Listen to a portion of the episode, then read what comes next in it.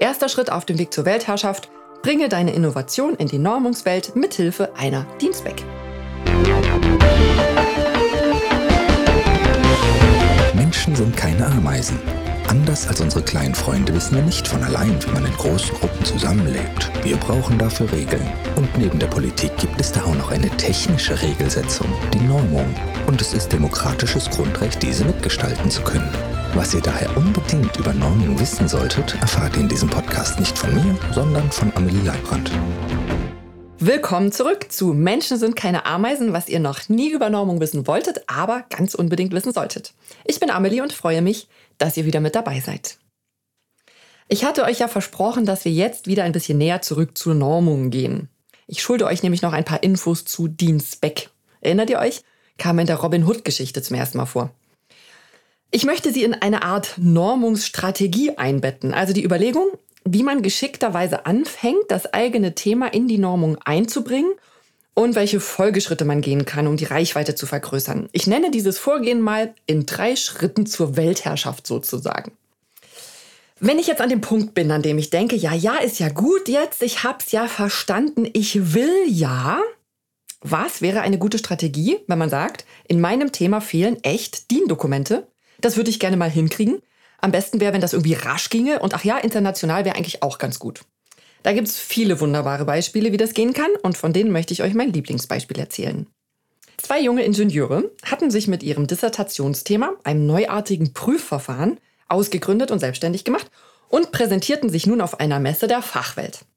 Ein Kollege, der den Normausschuss zu genau diesem Thema betreut hat damals, war ebenfalls auf dieser Messe, sah sie dort und hat sie angesprochen. Coole Idee.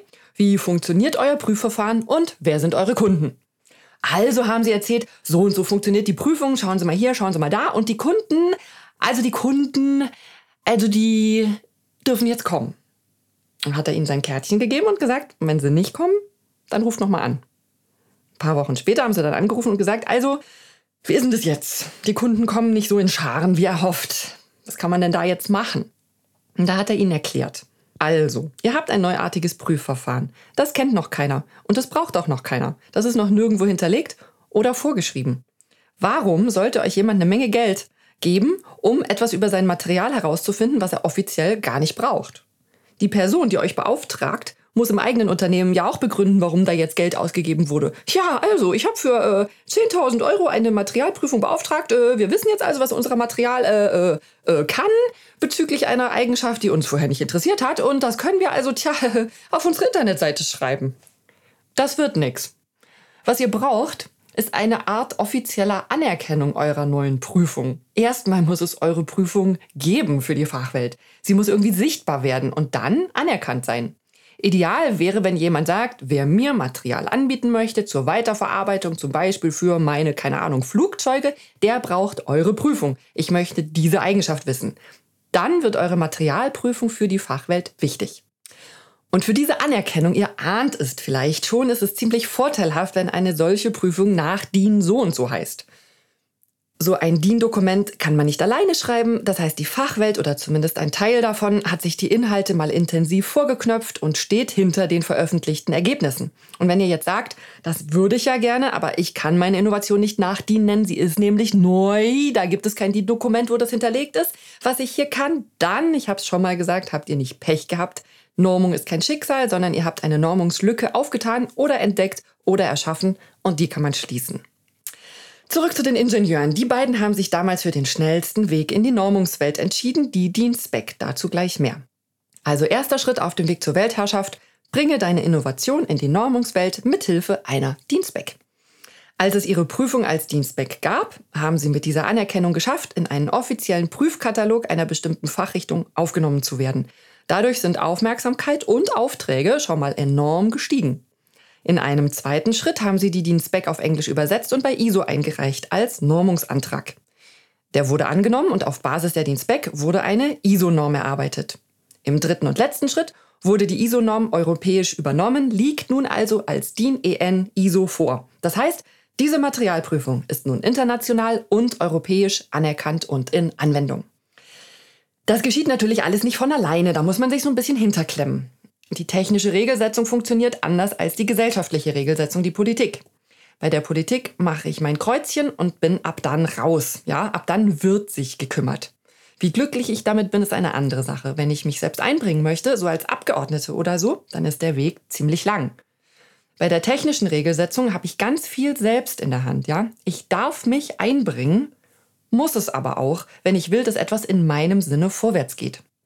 Bei den internationalen Abstimmungen tauscht man sich idealerweise mit ein paar Gremien anderer Länder aus, um sich kennenzulernen und idealerweise Gemeinsamkeiten auszuloten.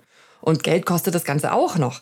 Aber der Aufwand lohnt sich sehr. Zum einen ist eine Prüfung nun nach DIN EN ISO so und so und findet dadurch eine komplett andere Anerkennung. Zum anderen schreibt man so ein DIN-Dokument ja wie gesagt nicht alleine. Man lernt bei den Erarbeitungssitzungen mitunter Leute kennen, zu denen sich normalerweise die Türen nie öffnen würden.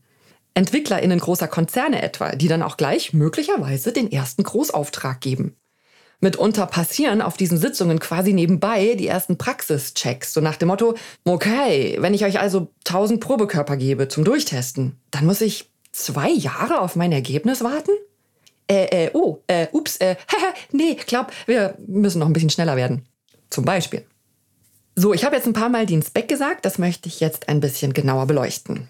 Eine DIN Spec ist sozusagen eine abgespeckte Norm. Das heißt DIN Spec natürlich nicht. Spec steht für Spezifikation. Es ist eine andere Dokumentenart als eine Norm. Klingt spitzfindig, ist für uns aber ein großer Unterschied. Kennt ihr sicher aus euren Bereichen. Wer sich auskennt, für den sind Detailunterschiede entscheidend. Alle anderen denken, mir doch egal. Jedenfalls, DIN-Norm und DIN-Spezifikation sind zwei verschiedene Dokumentenarten, die man bei uns erarbeiten kann. Die DIN-Spec entsteht ein bisschen anders und ist dadurch perfekt geeignet, wenn es mal ein bisschen schneller gehen muss oder wenn das Thema noch keine Heimat im Sinne eines Normenausschusses hat. Wenn ihr zum Beispiel in der Forschung unterwegs seid, ihr habt ein Forschungsprojekt über drei Jahre, nach zweieinhalb Jahren stellt ihr fest, Mensch, erstaunlich gute Ergebnisse, das könnte man ja glatt in ein DIN-Dokument gießen, aber so ein Normungsprozess dauert einfach zu lange, dann wäre DIN Spec für euch die perfekte Dokumentenart. Also, eine Norm entsteht in einem Normenausschuss. So ein Ausschuss hat ein Themengebiet und arbeitet an allen Dokumenten, die in dieses Themengebiet fallen. Das können ganz schön viele sein. Einige national, einige europäisch, einige international. Dadurch hat ein Normenausschuss meist ziemlich viel zu tun und die einzelnen Dokumente dauern etwas länger, als wenn man sich nur um eines davon kümmern würde. Eine Dienstback entsteht in einem Extragremium, das einzig für dieses eine Dokument gegründet wurde und sich auch nur um dieses Dokument kümmert. Außerdem laufen im Hintergrund andere Fristen als bei einer Norm. Insbesondere die Entwurfsveröffentlichung darf man bei einer Dienstback auslassen. Und für eine Dienstback darf mit Mehrheitsabstimmung statt Konsens entschieden werden, was die Diskussionen abkürzen kann. Wobei, meiner Erfahrung nach, Dienstback eigentlich trotzdem immer im Konsens verabschiedet werden. Die ExpertInnen bringen sich ja ein, weil sie das Thema wichtig finden und gute Lösungen finden wollen. Ich habe es eigentlich noch nie erlebt, dass jemand im Gremium sitzt so nach dem Motto, ihr seid eh alle doof. Auch eine Dienstback kann man nicht alleine schreiben. Man braucht mindestens drei Stakeholder für ein Dienstback-Gremium. Warum so wenige? Naja, Dienstback ist unsere Dokumentenart für Innovationen. Häufig entstehen sie aus Forschungsprojekten. Da gibt es mitunter noch gar nicht viel mehr Stakeholder, die daran überhaupt ein Interesse hätten. Trotzdem macht es Sinn, alles einmal sauber auseinanderzudröseln und aufzuschreiben und in ein DIN-Dokument zu gießen. Außerdem können wir mit den mindestens drei Stakeholdern den Bedarf für eine Dienstback ermitteln. Auch wenn es viele Leute glauben, nein, wir normen nicht alles, was uns in die Hände fällt und wir geben auch nicht die Themen vor. Wir normen das, wofür es einen Bedarf gibt. Und den Bedarf müssen wir inhaltsunabhängig messen können. Ihr erinnert euch, wir sind nicht der Inhalt, der seid ihr. Wir sind der Prozess. Und wir messen den Bedarf so, gibt es mindestens drei Stakeholder, die bereit sind, Zeit und Geld zu investieren, damit dieses Vorhaben zustande kommt. Und wenn Geld ein echtes, richtiges Problem ist, bei Startups zum Beispiel, dann muss man Zeit und Zeit investieren. Man kann die Kosten nämlich oft auch über Förderprogramme abdecken, aber die muss man aktivieren und dafür braucht man dann die zweite Portion Zeit. Zum Beispiel kann man in vielen Forschungsförderprogrammen sowas wie Dienstleistung Dritter zur Markteinführung oder wie das auch immer heißt, einpreisen. ZIM-Projekte, Exist-Förderprogramme, müsst ihr mal nachschauen. Oder vielleicht ist auch gerade unser eigenes DIN DKE-Förderprogramm aktiv. DIN Connect heißt das.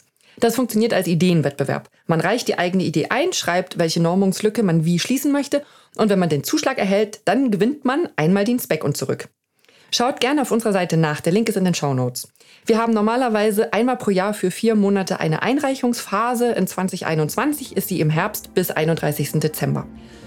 Jedenfalls, Wir wissen, dass ihr oft super spannende und wichtige Themen habt und euch eine Zusammenarbeit mit uns nicht immer leisten könnt. Darum reichen wir euch die Hand. Merkt ihr, ihr müsst nur zugreifen. Übrigens ist die Open Source Hardware Dienstback auch auf diese Weise finanziert worden. Das war's für heute. Bis zum nächsten Mal. Macht's gut und bleibt neugierig.